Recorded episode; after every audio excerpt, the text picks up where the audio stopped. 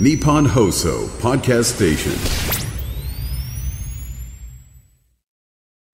2月22日木曜日時刻は午後3時半を回りました FM93 AM1242 日本放送ラジオでお聞きの皆さんこんにちは辛坊治郎ですパソコン、スマートフォンを使ってラジコでお聞きの皆さん、そしてポッドキャストでお聞きの皆さん、こんにちは。日本放送の増山さやかです。そして木曜日は、こんにちは。日本放送の飯田浩二です。辛坊治郎ズームそこまで言うか。この番組は月曜日から木曜日まで辛坊さんが無邪気な視点で今一番気になる話題を忖度なく語るニュース解説番組です。今日は辛坊さん大阪からになります。よろしくお願いします。お願いします。いやー多分ラジオラジオをお聞きの皆さんは全員知っていることで、私だけが知らなかったことがあるのでございますよ。なんだろうどうしました？衝撃を受けましてね。えまあ飯田君は知ってるかな。まあ、少なくともラジオをお聞きの皆さんはみんな知ってるんですけど飯田君はまあ普通のサラリーマンとは言えないので もしかすると知らない可能性もないではないんですが飯田君。ーはい。明日休みなんだよ世の中は。マジっすか？どうして？バカにしてんだろ。いやちょっとバカにしてますよバカにしてないですよ。え飯田君知ってました？モノマネリスペクトですから。知ってた？知ってた？明日休みだって。明日休みなんですよね。明日休み。ほいで。ええ。でも春分の日じゃないよな。春分の日に2月に春分の日があるわけないじゃん。えないじゃん。まあ、答えは別に今年から、はい。あの始まっそうなったたわけじゃなくて、ええ。もう何年もそうなんで、はい。今更かよっていう話で、はい。えーラジオのラジオをお聞きの皆さんは何を言ってんだこいつっていう、まあ、ラジオをお聞きの皆さんの多くの方は働いてらっしゃる方とか学校行ってらっしゃる方は、ん。えー当然明日は休みで、はい。明日の休みを楽しみに今日今日一日終われば明日から休みっていうね。三連、休。えー、3連休。しかしなんか3連休多くねえか最近。まあ、もちろんね今月あの今から20年ぐらい前に、はい。えーハッピーマンデー法というのが通ってですね、ええ。ーいろんなものであの日にちを変えられるものに関しては、はい。えーくっつけようと、月曜日に持ってこようみたいな、で日曜日が祝祭日の場合翌日の月曜日も休み。だからあの大学なんかはですね、はい。やたら月曜日の休みが増えちゃったもんだから、うん。月曜日の授業だけコマ数が足りなくなって。月曜日、大学によったら月曜日はとにかく、えーあのカレンダーでは休みだけど休みにしないっていうところも出てきてるよね。祝日出てる学生多いですよ、大学生。ねえ。そうなんですよ。昔は考えられなかったけどね。う、そうん本当祝日ラッキー休みじゃんだったのにね。そう。確かにまあ私も大学で教員を長年やってて、確かに月曜日だと、あれね、今昔はね、昔は、我々が学生時代、飯田君が学生時代もそうかな、まあ、はい。ギリギリ多分飯田君がボーダーボーダーラインぐらいだと思いますけど、今の学生さんって本当に真面目に毎日大学へ行ってですよ。ええそれで大学側もかなり神経質に出席取りますし、はい。それであの授業の開始だって、授業のベルと同時に始まって、ベルと同時に終わるって当たり前だよって話なんだけども、昔の大学って基本的に、えー私が最初に大学の教員行った時にその大学の学長からあの大学の授業なんてものはね10分遅れていて10分早くやめるのがマナーだからって言われて。で、えー前期15回後期15回まあ回数はあるけれども。まあ前期後期それぞれ2、3回ぐらいは休校出さないと評判悪いよとか言われてたんですが、そっからどのぐらい経ったからかな、私20数、30年近く大学の教員やってたんですけども、はい。10年ぐらいやった頃から文部科学省がむっちゃ厳しいことを言い始めてまず前期15回、後期15回、これ必ずやりなさいと。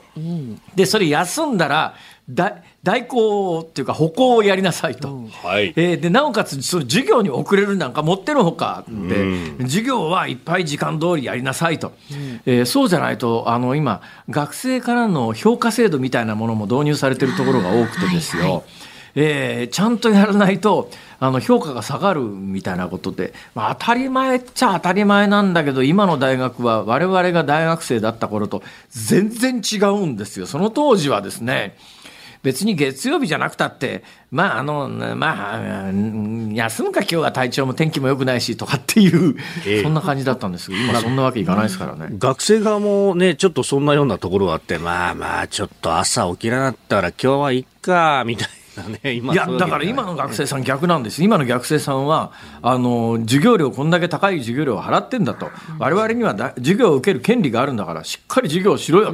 だから先生が授業休んだりなんかするとですね我々がじゅ大学生の頃って授業が休みになると万歳三唱ぐらいの勢いだったじゃないですか。どうせ腹から出席してないんだから関係ねえだろって話なんだけどだけどそれでも授業が休みになるとは休みだ休みだって言ったのが今は逆に授業を休みにすると学生さんから学費払ってんのに休むなと。ちゃんと我々は授業を受ける権利があるんだっていう、そういう学生さん増えてるらしいですよ。まあなんかね、こんなおっさんのただの言い訳になるんですけど、なんかそういうこう、ちょっといい加減なところもありながら、最後、つじつまを合わせることで、世の中っていうのは回るんだっていうのに気づかされるのが大学の良さだったって、これは僕がチャランポラなだけですかね。まあそういう人によってだろうですけどもね。あーこの間ね、私先週末にですね、ほえほえ。えー川崎っていうところの近所に公園に行ったんですが、えーその時にみな耳慣れない電車に乗ったんですけどもどうやらそれが横浜国立大学っていうところの沿線らしいっていう話でですね。おあの辺なの？えーっと、相鉄線に直通する電車かなんかに乗られたんですかね。あれ？じゃあもしかして違うかな？なんとか私立大学かな？横浜国大？まあいいやどっちでも。あのね、羽沢横浜国大前って駅ができたんですよ、最近。最近ここ何年かなんですけど。そうなんですかまあそんな話はともかくとして 何が言いたいかというと、えー明日、はい。えー天皇誕生日でございます、はい。そうでございます。えー天皇誕生日金城陛下の誕生日が、えー2月の23日とはいいうことで、天皇誕生日、まあそれはそうなんですけども、えー私が、はいあの学校教育で教えてもらえなかったこと、えー現天皇の故障おーあこれはあのよくネットで炎上するじゃないですか。はい。あのね、えー崩御されていない天皇に、あの、それぞれの元号の送り名付けたりなんかしてですね、えー平成天皇は OK だけどもいやいや、令和天皇はアウト。アウトアウトに決まってますね。だけど、それルールみたいなものが、今、あ令令和、えっ、と、その前はなんだっけ？だから、へ平成は、あの、上皇、上皇后陛下っていうああ、ふうそうか、に言わなきゃいけない。違う違う、昭和、昭和、昭和、ごめんごめん、今言い間違えました。昭和天皇は OK だけども、平成天皇はアウト。令和天皇もアウト。はい。それはまあ、あの、共に、あの、崩御されてないはい。という。ええ。ーで、え。ーじゃあ、現現在、その時代時代の天皇の、えー一般的な故障は何かというと、金城陛下そうですね。えーだから今の上と書いて金城陛下なんだけれども、ええ金城陛下なんていうのは社会人になってからはい覚えましたけれども、ええこの言い方って学校教育の中で出てこないよね。確かにそうですね。だから思わず平成天皇とか言っちゃうんだよね、これ。確かにね、出てこないですよね。もうだからなんかあのそれはまあ思想的背景ももちろんあるんだろうけれども、やっぱりちょっとあの日常的に使われる言葉の中でて適切な言葉に関しては、はい。ある程度学校教育でちゃんと教えないと、えーそれぞれの時代における、えー天皇のあの一般的な故障が金城陛下であるという金城天皇、金城陛下であるというような一般常識に関しても、社会に出ないと教えられないっていうか学校教育の中では一切出てこないというそのに、うですね。っていうのはちょっとどうなんだろうかな飯田君みたいなことをねふっと思ったりなんかするわけだよ。うん。ほいで、まあ、言い間違いとは言いながら平成天皇とか言っちゃうわけだよね、これが。ほんで言うと、ネットで炎上するわけだよ、これが。ええええ飯田君、はいはい。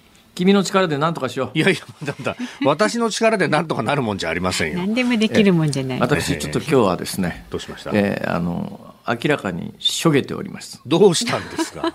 え？どうしたんですか？発端はですね、発端昨日この番組の中で明らかになった、私が今、今ピアノ教室で課題になっている曲が、地下鉄の発車音だったという、衝撃の事実に端を発し、いいじゃないですか。それでも地下鉄の発射させましょうよ発射音だという、多分地下鉄の発射音だと気がついてからはい、練習に身が入らなくなったんです、なんでですか？むしろ身が入るじゃないですか。昨日先生の前でちゃんと弾けたら次の曲、そのコンサートにふさわしいような曲が、えー割り当てられるはずがですよ、ええ私ね基本的に上がり症なもんですからおっと。それもですね先生がですねこの曲に関してはねとにかくあのスピードとそれから指の指使いをあの間違えないことと。えーいうことが大切ですから、えー指示された通りの指使いで、えー一定以上の速度で弾くと。まあそうだな。遅いけれどもそうだな。四分音符100ぐらいでまずは弾けるようになりましょう。弾いてみましょう。弾けるかそんなもん？みたいな。ボロボロになった挙句。あら。はい。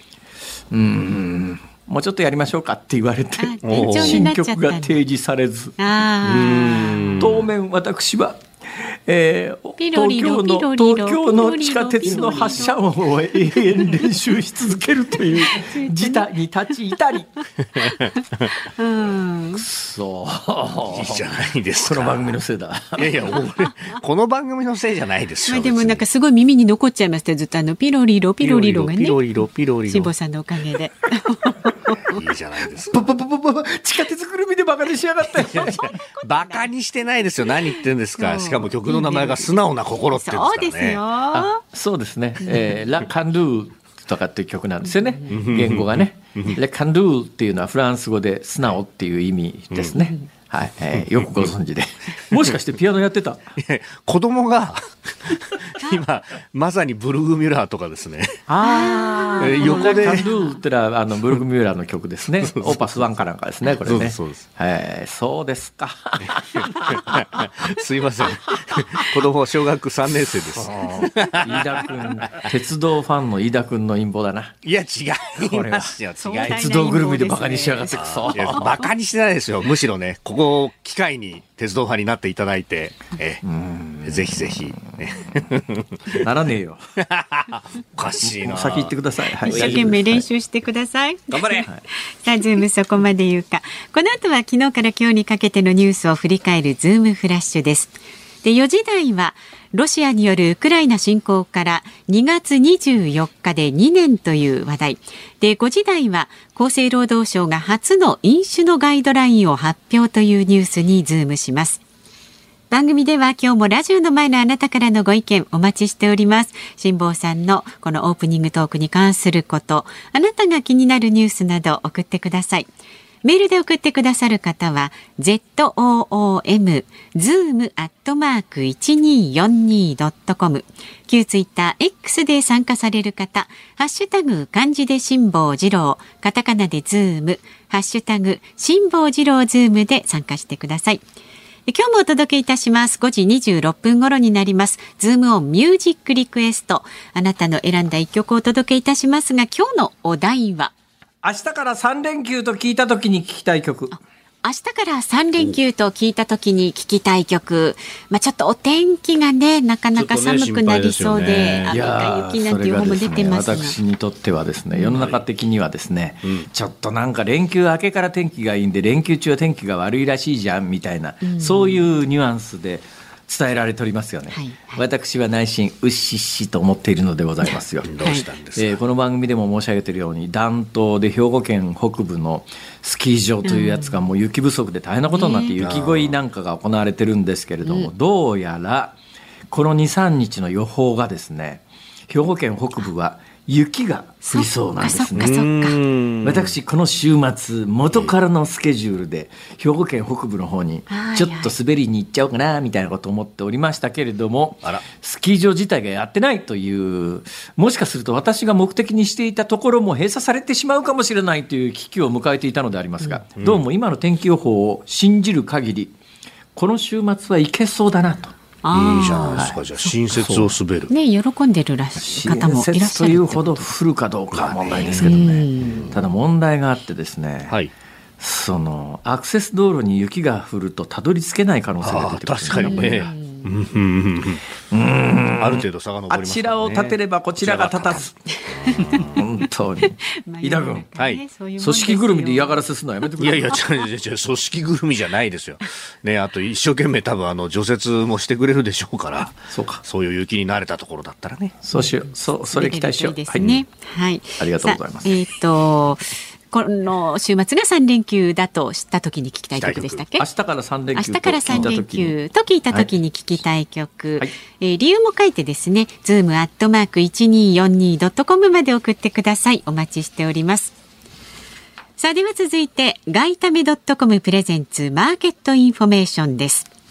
東京株式市場日経平均株価は昨日と比べて836円52銭高い3万9098円68銭で取引を終えました。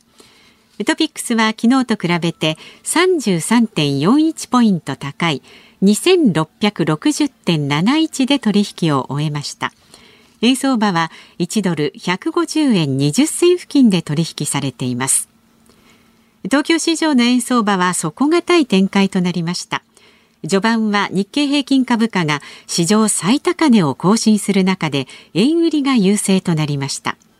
しかしその後はアメリカの長期金利の低下などを背景にドル売りに傾いています。そして今夜は欧州圏やアメリカの2月の製造業、サービス業、購買担当者景気指数が発表されます。また、半導体大手エヌビディアの好決算を受けまして欧米の株式市場が日本株と同様に騰勢を強めるかが注目です。以上外為ドットコムプレゼンツマーケットインフォメーションでした。大阪梅田のニッポン放送関西支社と東京有楽町ニッポン放送をつないでお送りしています。今日の辛坊治郎ズームそこまで言うか。まずは昨日から今日にかけてのニュースを紹介するズームフラッシュです。アメリカの半導体大手エヌビディアが発表した去年11月から今年1月期の決算は純利益が前の年の同じ時期と比べておよそ8.7倍の122億8500万ドル日本円でおよそ1兆8400億円でした売上高はおよそ3.7倍の221億300万ドル。日本円でおよそ3兆3100億円となりいずれも四半期として過去最高を更新しました。今日の東京株式市場の日経平均株価は大きく値上がりしバブル期の1989年12月29日につけた取引時間中の史上最高値を更新して3万9000円台をつけました。伊藤忠商事グループと企業再生ファンドの J ウィルパートナーズは中古車販売のビッグモーターを買収する方向で最終調整に入りました。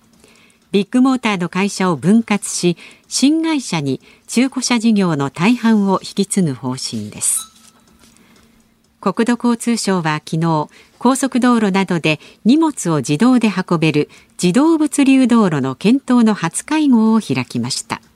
今年の夏頃に想定ルートを含めた方向性を打ち出し今後10年で実現を目指します。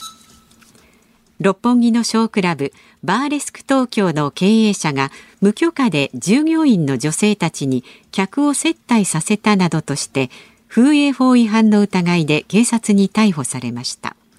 店にはおよそ90人のダンサーが所属し月の売り上げは平均で2億円に上っていたということです。映画華麗なる一族や八つ墓村そしてドラマ黒川の手帳などで知られる俳優の山本陽子さんが今月20日に亡くなっていたことが分かりました。81歳でした。墨田区の都営浅草線押上駅で今週の火曜日からホームドアの運用が始まりこれで都営地下鉄の106の駅のすべてで整備が完了しました。東京都によりますと JR と私鉄も含めた都内の駅のホームドアの設置率は去年3月の時点でおよそ36%となっていて2030年度までにおよそ60%を目指しています。そういえば大阪の私がよく使う京阪電車ってホームドアな。いな、あそうですか。全くないわけじゃないんだろうけど、うん、えー、私がよく使う駅にはないな、どうなんだろう？だいぶ進んできてんの？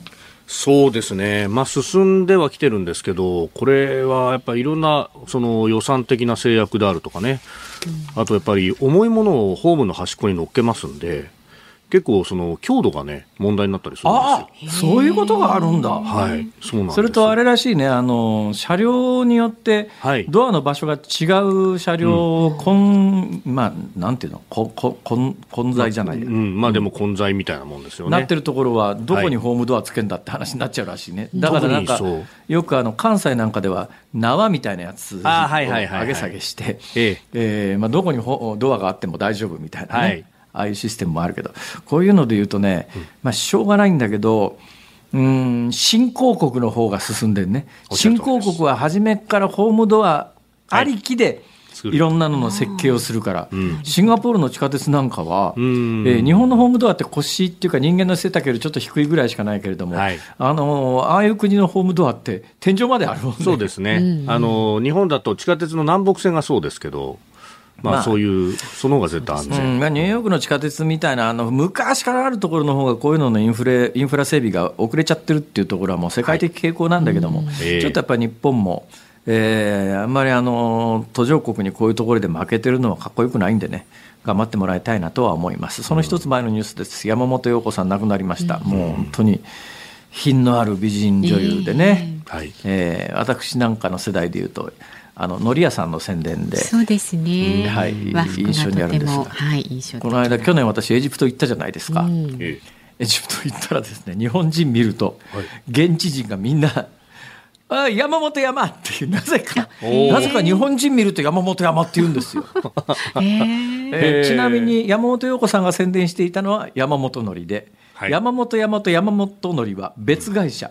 ともに日本橋の老舗で東京は日本橋と言いますけれども、はい。大阪は同じ字を書いて日本橋。えああ、日本橋。ミニ知識でまとめてみました、その一つ前です。店ね、街ですよね。六本木のバーレスク東京の経営者が逮捕された、ああ、いっぺん行ってみようと思ってたんだよね。ここね、ショーパブとしては許可取ってたんだけど、うん。風俗営業法、風営法の許可を取ってなかったので、はい。女性が隣に座るということができない、女性が隣に座るためにふは風営法の許可がいるんですね、で風営法の許可、取っときゃよかったじゃんって話なんだけど、これね、バーレスク東京が取ってなかった理由はよくわかんないんだけど、知ってる飯田君、これ、なんで取ってなかったの？なんでなんですかね。あのね、風営法の許可ってね、はい結構ハードル高いのがですね、絶対取れない場所っていうのがあるんですよ。例えばね、学校とか病院まで100メートルとかっていう、はいだからバーレスク東京がどんな理由だったのか分かんないけども、まあ、もしかすると申請出しても絶対に取れなかったような場所だったのかもしれないなとは思うんだけれども、隣に女性を座らせるという営業をするためには、不営法の許可が必要だと、はい。まあ、そういうことがあの逮捕の前提になってます。ズームフラッシュでした。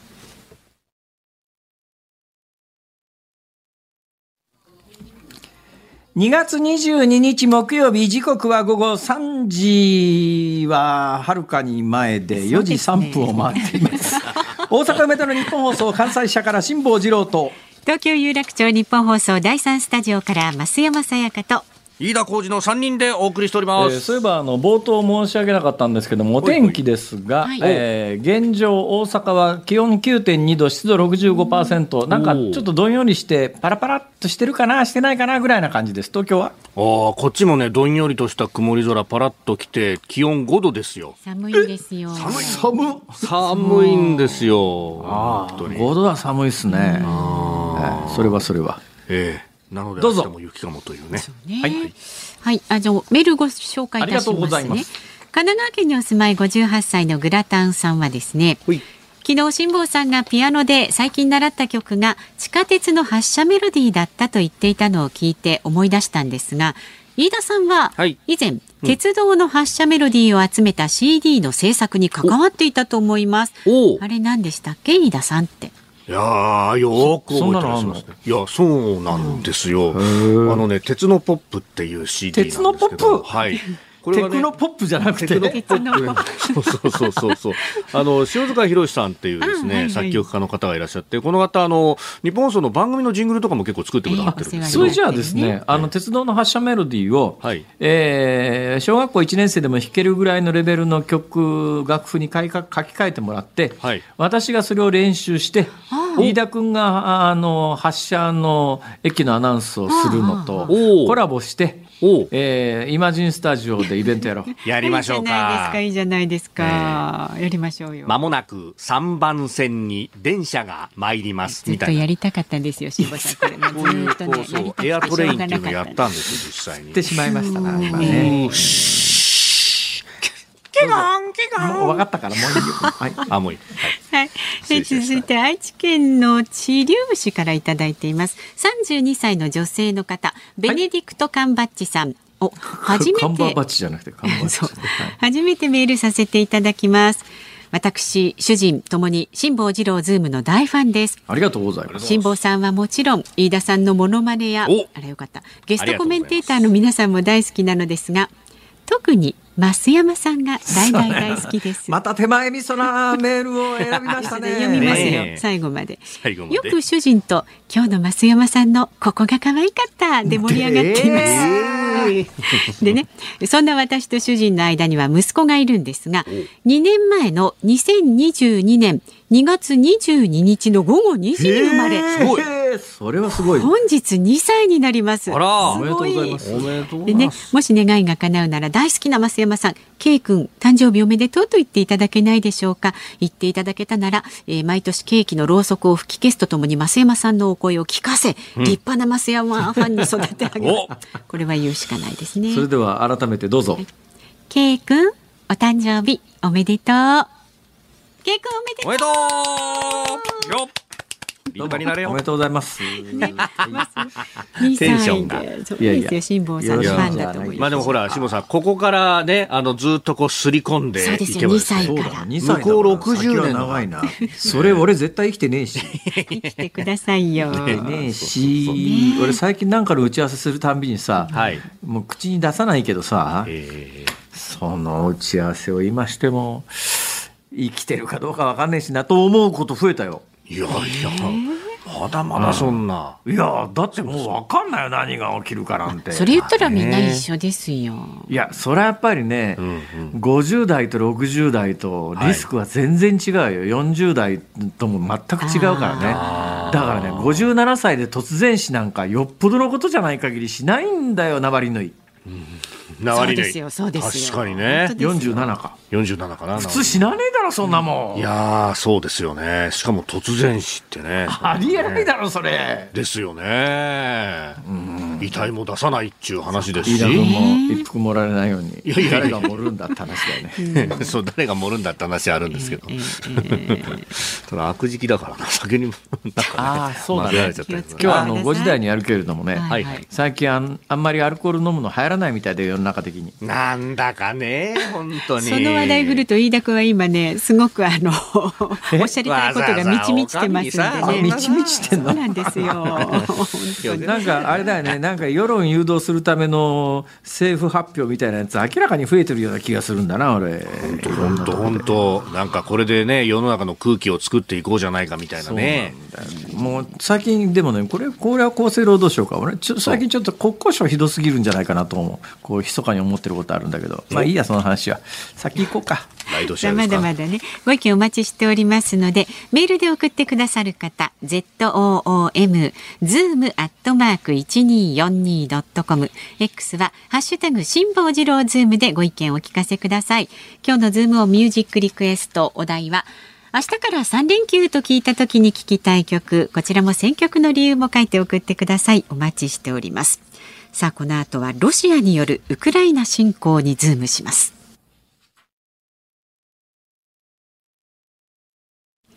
辛坊さんが独自の視点でニュースを解説するズームオン。この時間解説するニュースはこちらです。ロシアによるウクライナ侵攻から24日で2年、G7 はオンラインで首脳会合開催へ。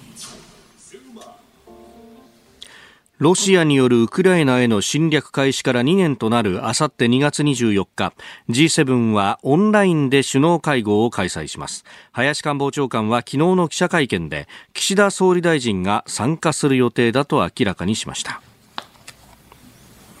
えーウクライナのね、えーロシアによる侵略から、まあ、2年という、え、えっと、全面戦争は24 2日だ年。から、明日で丸2年か。えー、あさってですね。あさって。あさっては開戦当日だよね。ああそうですねれを入れるかどうかっていう問題もありますけど、まあどうでもいいわね、そんなもん。要するに2年経っちゃったっていうことですね。はい。この間に死傷した人は両軍合わせて50万人。うん。まあ、あのーどうなるかは見えないけれども、はい。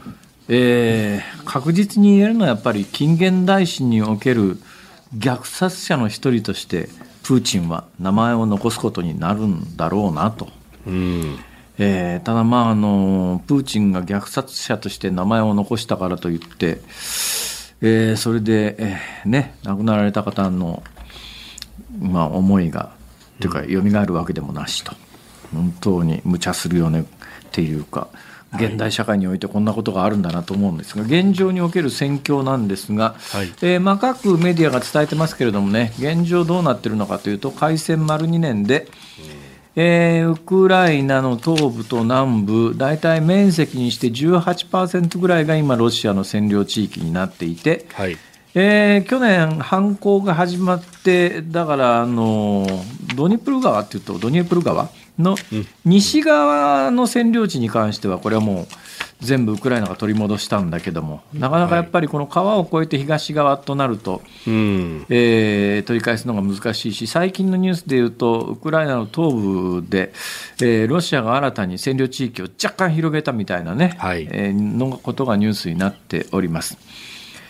まあ、今、西側がやっぱりあの、うん当然のことながらウクライナが戦えているのは、アメリカとヨーロッパの武器援助があってこそなので、これがちょっとやっぱこれ以上援助してもなみたいなことの、まあ、最近あの、援助疲れみたいな言われ方が日本語でよくされてますけども、まあ、一説によると援助疲れじゃなくて、ヨーロッパなんかで言うと、えーな例のあのハンガリーのね、あハンガリーのトップの人が、はい。まあ、ロシア寄りの人なもんですから、うん。これ NATO の一員でありながら、うんこれ以上援助しなくていいんじゃないみたいな、そのなんとかハンガリーの大統領疲れなんじゃねえかみたいな言い方をされることも増えてますけどね。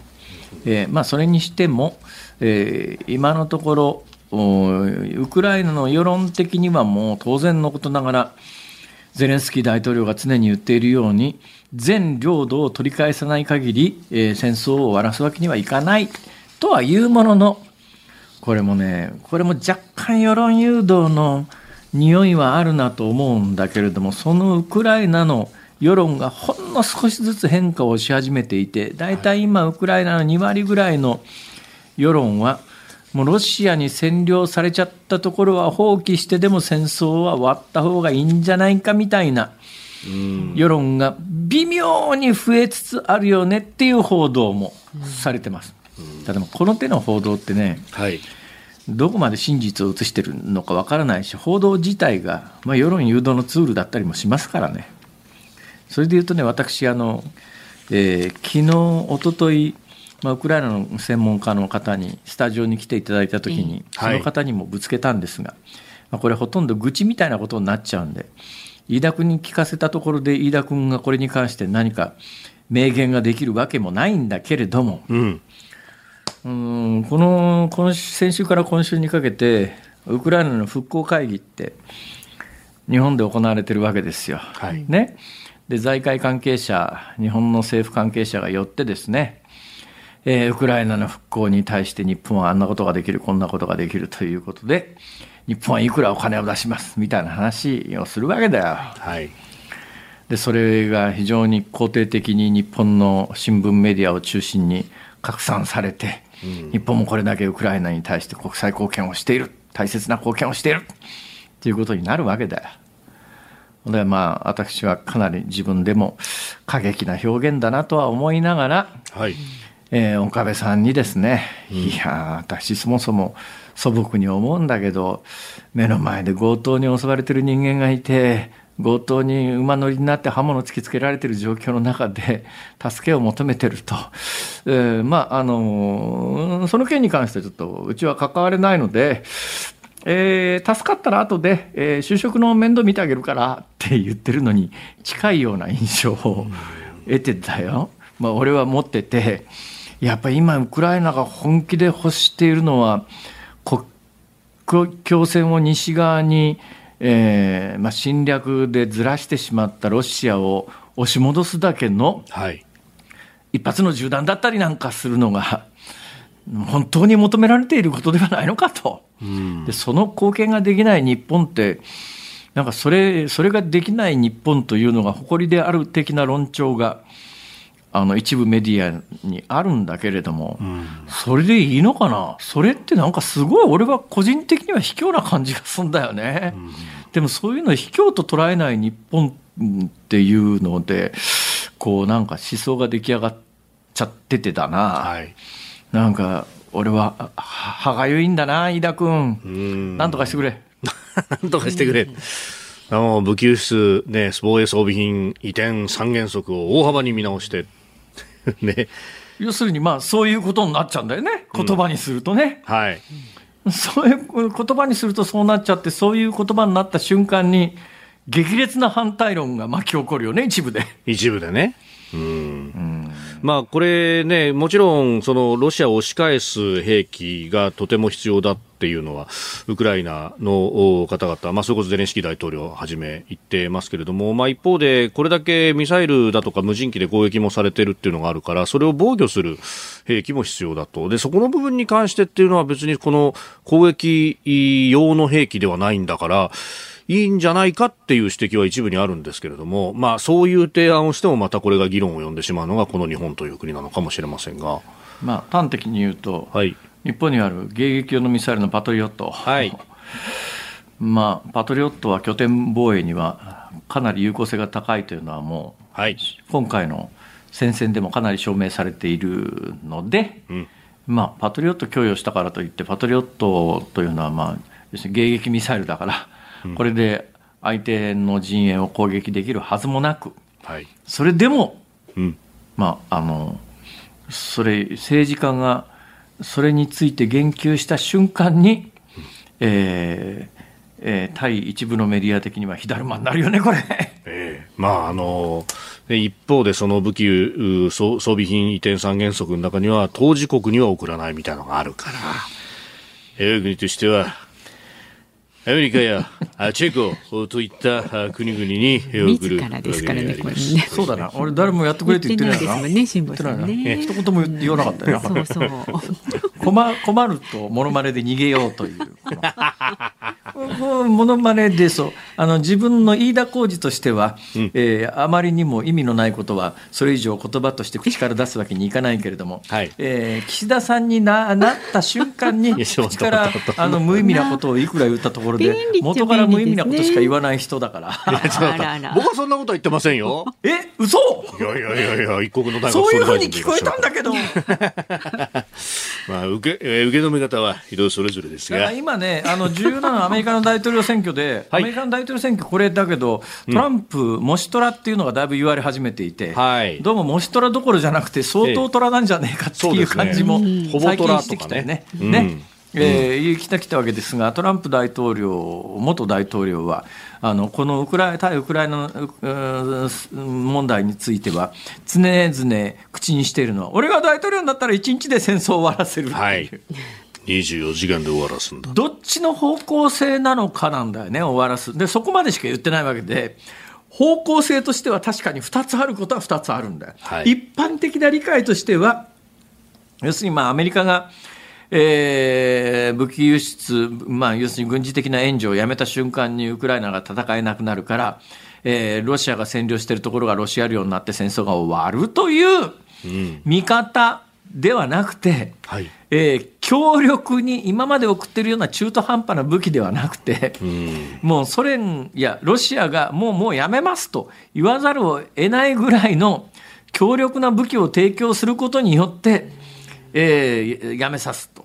はいえー今のところ2つの仮説があって前者の可能性が非常に高いんだけれども後者の可能性もないわけではないみたいなことがこう言われ出してきてるのは、はいえーやっぱりトランプ大統領ということにに対するそれもキャンペーンの一つなのかなっていう気がするんだよね。だからつまり前者の意見だけだったら、いや、それはトランプなんか大統領にした瞬間に、ロシアの勝利で戦争が終わるぞっていうそういう見方になっちゃうけれども、後者の言い方を広げることによって、いや、何、そこまで言ってるわけじゃないんだから、もしかしたらトランプが大統領になったら、強力な武器を供給することによって、、えー、ロシアを、まあ、いや、もうそれ以上戦争継続するのを諦めさすという方向性での解決もあるんじゃないのか、トランプはもしかしたらそっちを考えているんじゃないのかという説を広めることによって、いや、トランプが大統領になったらロシアの勝利で終わるしと思ってる人たちの票もかき集めるという、はい、実に周到な今、選挙戦略がアメリカで進行してるよなと。トランプさん全部言わない方がいいんですよね。私は素朴になんか人の命をそうやってなんか選挙のネタに使うようなそういうことをするのはどうなのかなどうなのかなじゃなくてそれはいけないんじゃないのかなやっぱりちょっと目の前であの命がかかって助けて助けを求めてる人たちがいるんならやっぱりまずは助けてあげるというところが人の務めではないのかと、うん、飯田君、はい、僕は思うわけだよ。ええええ、さて次のニュース。はい、続いてはこちらです。ライドシェアの新規参入の容認をめぐり小泉進次郎氏らが勉強会を開催。自民党の小泉進次郎元環境大臣ら超党派の国会議員は今月20日一般ドライバーが有料で乗客を送迎するライドシェアに関する勉強会を開きました。国土交通省が検討する日本版ライドシェアと呼ばれる制度について既存のタクシー会社以外の参入を認めない点などに批判が出ました。勉強会を主導する小泉氏は2段階でのライドシェア導入論を唱えていてまず日本版ライドシェアを導入した上で新たな法律も視野に新規参入を認める新制度の実現を目指していく構えです。という政治家の動きがある中で、はい、えー、この4月からスタートする日本版ライドシェアとは一体何かというと、うん、えー、日本版ライドシェアを運営できるのは既存のタクシー事業者だけ、うんはい、で既存のタクシー事業者が運営をすると。で、ライドシェア、じゃあどどこがタクシーと違うんだというと、マイカーを持った運転手さんで、えー、タクシー運転手さんの資格を持っていない人が、まあ、いや、各営業所のなんていうかな、タクシーの車両はあるんだけれども、運転手さんがいないで余ってるっていう状況の、うん、車があるという、まあ、その余ってるぐらいを上限にして、えー、それぞれのタクシー事業者の運営エリア、これも日本って、まあ、あの、うんおそらくそれを改善してくれという声がタクシー業界の中にもあるんだろうけれども多くで多くの大きな目線で見たときにそれが業界の得になるからそういう状況が継続してるんだけれどもタクシーって例えば東京のタクシーは埼玉県まで行って客を降ろして、はい、えー、そこであの流しをして帰りの客を拾うなんてことはできないと。営業エリアっていうのが決まってて、そうですね、東京まで行くっていう人だったら乗せられる、4月からのライドシェアも、はい、これもそれ、踏襲すると。だから、えー、ライドシェアの車って普通あの東南アジアでグラブとか使うと、えー、グラブで呼んだ車が、まあ、A 地点から B 地点に私が乗ったとすると、はい、当然その、うん、ライドシェアの車って B 地点で別の客を拾って C 地点に行こうとするよね、うん、だけど日本版ライドシェアはそれができないと、うん、えー、それだったらあのまたやっぱりその営業地点に戻らないと次の、まあ、いくつかの条件はともかくとして原則としてはそうじゃないとできないと、はい、いうことになるとずっと働くわけにいかないので、えー、売上もそんなに伸びないという背景もあって料金はタクシーと同じ、うん、井田君、はい、これをライドシェアって言うか？だってタクシー今のタクシーと同じで、はい、タクシーとタクシー会社しかできなくて、はい、タクシーの事業所の各営業所の発着っていう今制限は今のまんまで、えええ？これ、ライドシェア、要するにタクシーの運転手さんが不足してる分を、一般の人で補うっていうだけじゃないの、それっていう、これ、乗る側のメリットは何？そうなんですよね。捕まえやすくなるってただそれだけかみたいな話ですかね。だあの、これもなかなかね、難しいところなんですよ。つまり、日本でタクシー事業に関わってる人って、運転手さんを含めると、日本全国で20万人ぐらいいらっしゃるわけですよ。ね？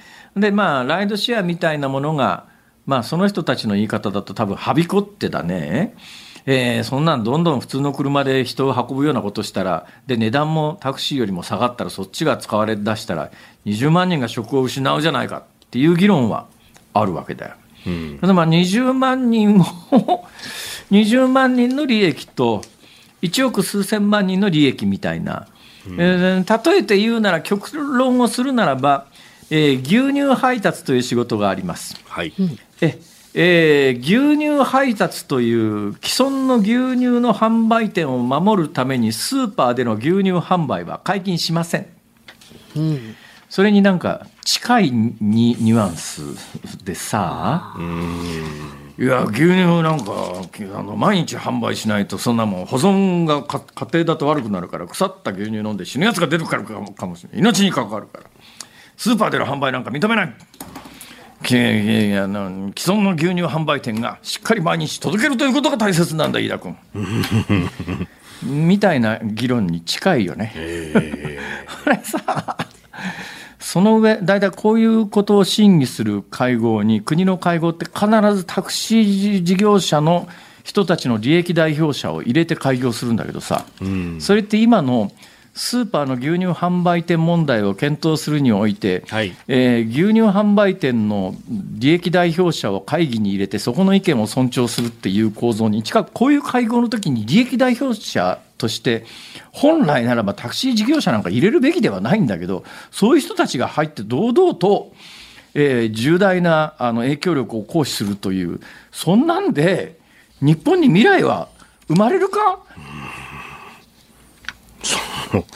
これね、これじゃイノベーションが起こんないよね。っていうかさ、でだまあそういう問題意識の政治家も、まあ、はいいるということが今のニュースの本体なんだけれども、だけどそういう政治家がいても、国交省という役所が動かないということは、つまり、日本においては、えー民意を代表する政治家よりも、役所の方が力が強いということなんだろうか、飯田君。まあ、その激変させるっていうのはいろんな人にハレーションがあるからとか、そういうことがあるそれもさっきのニュースの中でさ、はい。まあ、ニュースの解説の時間がなくなっちゃったから言わなかったんだけど、ええ。今あの、高速道路で物流で専用レーンを作って、えー専用レーンを無人の貨物車みたいなやつをバンバン走らそうみたい。な、10年かけてそういう話、そういう計画を考えようみたいな国交省の話がニュースになってたんだけど、そんなもんってさ、自動運転って今、一般道より、まあ、高高速道路の方がはるかに自動運転ってやりやすいんで。はい。えートラックの自動運転の方向性に舵を切ったらさ、新たなインフラ整備なんかいらないんだけど、今、国交省が考えてる、えー専用の路線を作って、専用の車を走らすみたいなことしたら、莫大な公費と事業費みたいなものを、国交省は傘下に収められるんだけども、ふと気がついたら、世界は普通に高速道路を自動運転のトラック走ってるよねっていうことに、なんか日本だけさ、え、ななんでそれ、わざわざあ新たなレーンを作って、新たな仕組みを作らなきゃいけないの？っていう、そこに一体いくら使うつもり？っていう、なんかそういうことがね、すごく多いんだよ、この国、最近。うん。だけど、まあ、いや、それでこの国は成り立ってるところがあって、さっきの20万円のタクシーの運転手さんも含めて、あの、それタクシーだけの問題じゃなくて、ありとあらゆるところでそういう、いや、小さな利権みたいなものが、はい。1億数千万人分積み重なってこの国ってできてるので、だから難しいんだよね、これ。だからそれぶっ壊すのは、あのまあ、いや、そのちょっとずつぶっ壊すのが政治家の役目なんだろうけどさ、でもやっぱりさっきの牛乳販売店の話じゃないけれども、既存の今のやり方で商売してる人の権利を全部守りながら国を変えていくって、まあ、あのそういう意味では独裁国家は強い。ね。発展、だからまあいわゆるその戦第二次大戦後、開発途上国、東南アジアがいわゆる開発独裁ってはい。いう独裁政権の下でうん。経済どんどん発展していったっていう、日本の過去の停滞って何何が原因っていうのがいろいろこうあるんだけれども、ん。もしかすると、その1億数千万人の網の目のように張り巡らされた日本流の利権みたいなものが、はい。この国を作ってるんじゃないのかっていう気が私はねこの年になってすごくするんだな、でその利権も都心とか人の多いところだと機能するんですけど、もう地方部だとタクシーにおいても成りていなくても、会社が立ち行かないってことになってそういうますから問題はね。ありますよね。うん。俺この年になるとさ、もう大丈夫。俺現状で逃げ切れるからさ 飯田君の世代はちょっと逃げ切れないと思うから。飯田さんに頑張ってもらいましょうかいやいやねい。君政治家になった方がいいよ、いやいや、何を言ってズームオンでした。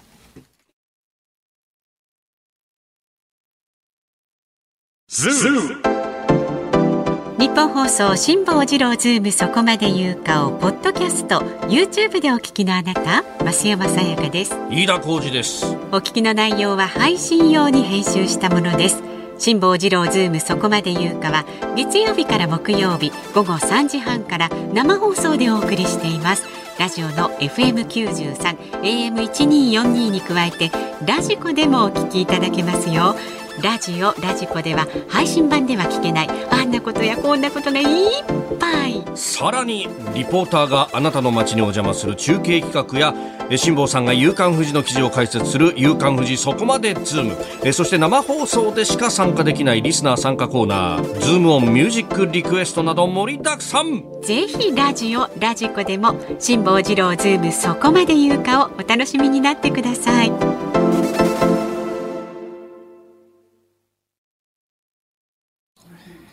2月22日木曜日時刻は午後5時を回りました。こんばんは辛坊治郎です。こんばんは日本放送の増山さやかです。こんばんは日本放送の飯田浩二です。さあ、えー、メール一つご紹介いたしますね、はいありがとうございます。ありがとうございます。18歳の男性ですね。宮崎県宮崎市。コロックさん。ズームを聞き始めて3年が経ちましたじゃあ15歳の時から聞いてくださって、ありがとうございます。ねありがとうございます。ありがとうございます。そんな僕も今日成人を迎えいよいよ2月25日から国立大学の前期入試が始まります。ああそうか。今成人18歳か。そうそう。そうそうそう、そういうことだ。ね、そこで辛坊さんから入試に向けた激励のお言葉をいただけないでしょうか。最近は受験勉強が忙しくズームを聞けてない日々が続いていますが落ち着いたらたっぷり聞きたいと思いあますのでりがとうございます。増山さんの激鱗に触れない程度に辛坊さんらしさを発揮し続けてください。実は怖いんですよ。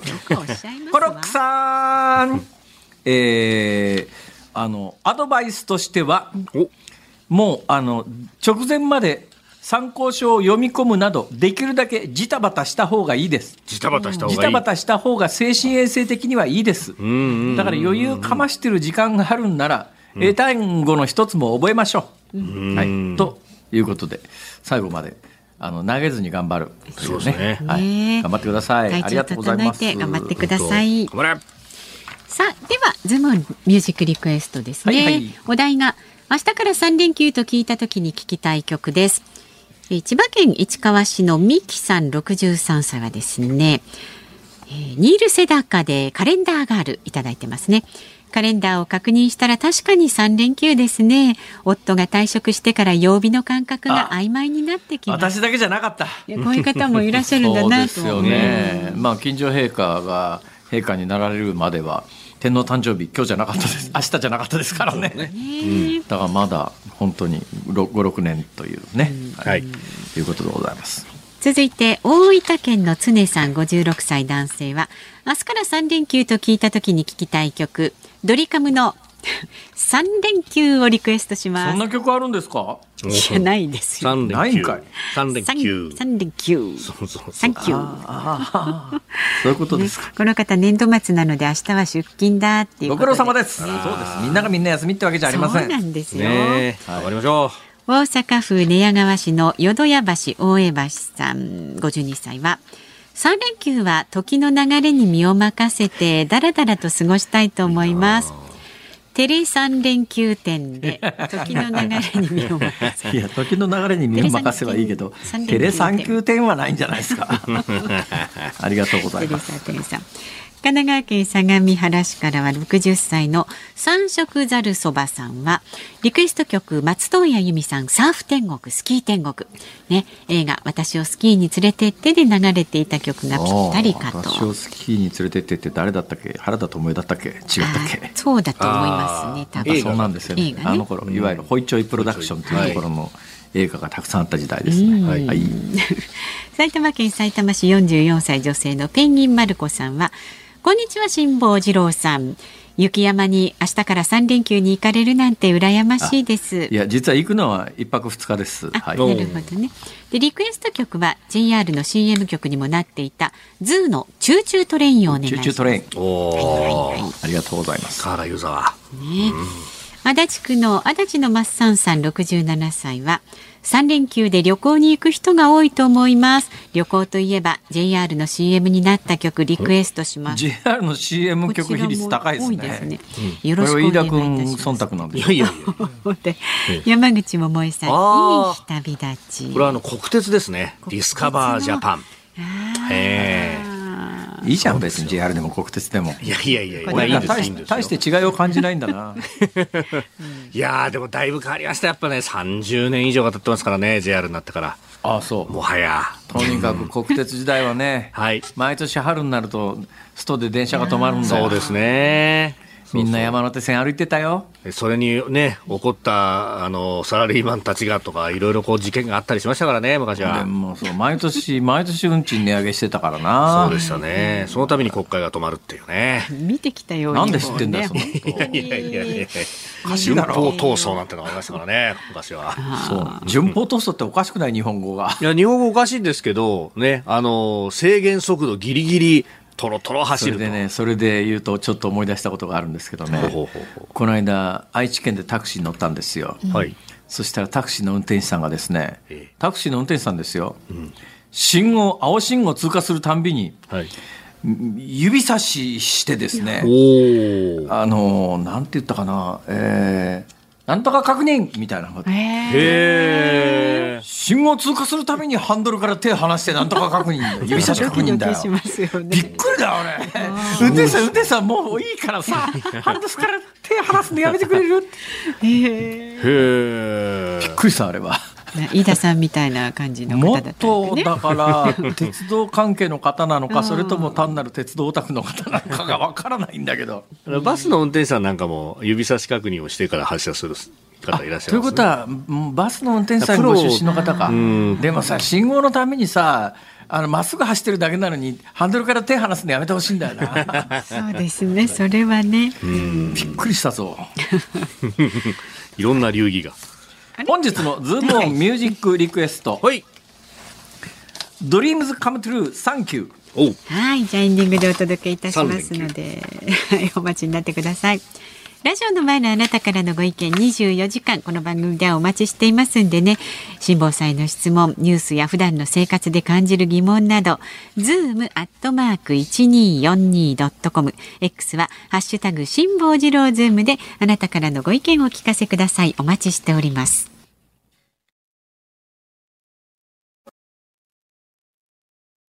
辛坊さんが独自の視点でニュースを解説するズームオン。今日最後に特集するニュースこちらです。厚生労働省が初の飲酒のガイドラインを発表。アルコール度数8%以上の缶酎ハイの販売をめぐり検討相次ぐ。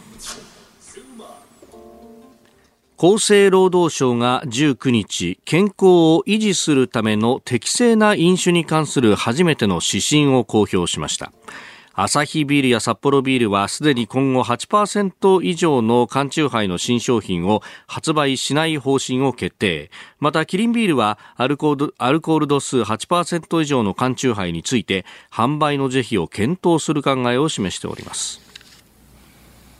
私なんかの世代のイメージで言うと、はい。缶ビールっていうのが、まあ、ええ。ラガービールで確かアルコール度数4.5%ぐらいかな、そうですね。うん。ね。4.5ええ。でかな缶入りの飲料って大体そんなもんかなっていう、はい。チューハイもそんなもんかなみたいなイメージがあったんですが、ある時から、まあ、これあの、メーカーによって名前の付け方違いますが、まあ、私なんかの印象で言うと、ストロングみたいな名前のついてるので、うん。はい10%近いアルコール飲料って結構出回ったじゃないですか、それが各社今減ってきてるよっていうのが今のニュースなんだなんだけれども、え私みたいにもともとそんなに飲まない人間は別にそうなんだって話なんだけど、結構飲む人から言わせりゃ、はい。これ実質値上げじゃねえのか。同じアルコールを摂取しようと思うとアルコール度数10%のものがもうなくなって5%じゃあ10%から5%になったから値段が半分になるかっていうとあのアルコール度数の高い缶缶入り飲料のおそらく魅力というのは、はい。えー値段が比較的アルコール度数に関係なくてほぼ同じだったりなんかするんで、だったらあの酔いたい時にはアルコール度数高いやつ乗る方がコストパフォーマンスは非常にいいよねっていうことで多分一時期人気だったんだろうけれども、そういうのなくしてアルコール度数低いやつにしていきますじゃあアルコール度数半分にしたから値段が半分になるかっていうとそんなことはないわけでなくて、実質値上げをことしてる動きなんじゃないのかという気もするんだわ。はい。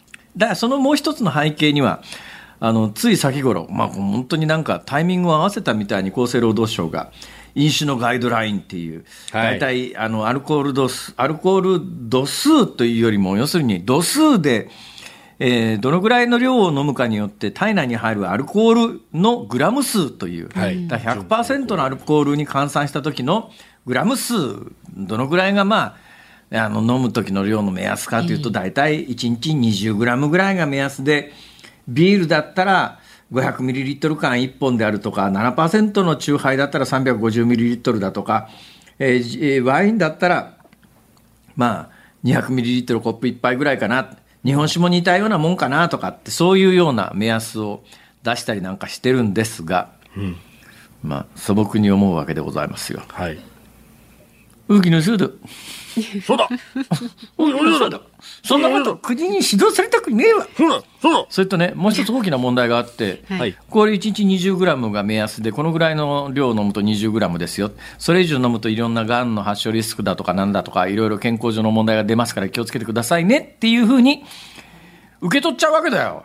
入れとっちゃいますね。ところが俺なんかさ、はい。もともとアルコール分解酵素が一つ欠落してるタイプで、おあの酒飲むと赤くなるっていわゆるフラッシュ反応っていうのが起きるわけですよ。だからアルコールが適切に分解されずに中間のアセトアルデヒドっていうのが体内で残っちゃうんでこれがいろんなところに悪さするんですが私なんかの許容量はこの厚生労働省が指針で出してる20 1日20グラムよりもずいぶん少ないはず少なくなりですます。ね。それなのにそれ言われるとあ20グラムまではいいのかと思っちゃうわけですよ。で私の下の子なんかは、これ同じ親から生まれてるのに不思議ですよね。上の、一番上の女の子は結構飲むんだけども、一番下の男の子は、奈良漬け一枚で真っ赤になりますからね。兄弟でもね。はい、兄弟。ね。で、それで真ん中の男の子、長男はですね、はい。今日皆さん、これ今ラジオをお聞きの皆さん、これ一つだけ覚えていただいただけでも今日お聞きになった価値があります。今、世の中的には全世界的に新しい言葉が流行中です。ソバキュリアン。そばキュリア。ソバキュリアン。ソバキュリアン。ソバキュリアン。ソバキュリアン。あーソバキュリアス。ソバキュリそアス。ばキュリア。ソバキュリアスの人がソバキュリアン。 sober、シラフのという、 sober は英語ですけど、シラフのって日本語に訳すと翻訳と芝生ですね。 curious っていうのは好奇心のある。で、キュリアンってなると、まあ、に人間ですよ。で、ソバキュリアンっていうのは何かっていうと、酒飲めるんだけれども、あえて飲まないっていう人が、なるほど。最近若い人の中で増えてる飲め。るんだけど、あえて飲まない人。あげて飲まない。だから、飯田君みたいに飲めるんだけれども、やっぱ飲むといろいろ問題も起きるし、まあ、あの、飲み会の時になんかアルコール度数の低いやつとかあー、ほとんど入ってないやつみたいなものを飲むという、そういう意識的に酒を飲まないってへいー。う、別に宗教上の理由ではなくてね、うん。まあ、イスラム教の人たち酒飲まなかったりなんかするじゃないですか。あれタブーで禁忌だから飲まないんですけど、そうじゃなくて別に宗教上の問題でもなく、健康上の問題でもなく、思想的な問題でもない、まあ思想的な問題っては思想的な問題なんだけど、うん。もう人前で酒は飲まないっていうう人たちが全世界的に増えてんですよ、今。そういう人たちをソバキュリアンって言って、ソバ、そういう傾向っていうか、トレンドのことをソバキュリアスって言うんですけど、ど。ソバーキュリアン、ソバーキュリアスという言葉を覚えていただくだけで、ん。なんか新しい世界に一歩入れますよ。確かに、なるほどね。だけどね、私ね、こうグラフの読み方っても、あ、これ時間がなくなってきたんで、もう手っ取り早く言いますけども、はいはい。手元に20歳から29歳えーが1999年に何パーセント酒飲んでたけど、今劇的に減ってるよっていうような数字があるんですけども、これ1999年に調査した時の調査対象は今40歳から49歳になってるわけで。ああ、俺だ。そうすると、この比較、どんな意味があるんだ、確かに最近の若い人飲まなくなってるっていうのは分かるんだけど、ええええええというか、同じ人間で比べたときには、実は今から20年前に20代だった人と、はい今40代だった人と、飲んでる量はほとんど一緒だったりすそうでするんだよね。ね。習慣率は変わんないですね。だから同じ人間が持ち上がってるっていうそういうこの手のグラフを見るときにはそういうことも考えながら読まないとグラフを読み誤るよという一つの例でもあります。勉強になりました。ズームオンでした。ズームオンミュージックリクエストお送りしているのは常さん鈴鹿の父ちゃんさん剛とてっちゃんさん紅のチャーシューさんアクアフェリオスさんゼック東京さん車とラジオさん7人の皆様からのリクエストです。Dreams come true Thank you はいありがとうございました。もうこっちじゃママがずっと歌ってますからね。これはねこの持ち歌の一つなんですって1995年にね同期のね女子と二人で歌ってたんですよよく。パート分けて。パート分けて。ちょうどいいところで今乗っちゃったから辛坊さんが。こっから先がサビなのよ。って言ってね、ママ怒ってましたよ。そんな。そんなってね。ねそうですか。それはそれはようございました。ありがとうはいございました。さあ、日本放送この後5時30分からは伊集院光の種。今日の種は冷蔵庫に入っているもの。パートナーは棚橋舞アナウンサーです。はい6時からは鶴子師匠、美和子様の鶴子の噂のゴールデンリクエスト。そして明日の朝6時からは。はい、OK 工事アップコメンテーターは国際政治学者で慶應義塾大学教授の細谷雄一さん。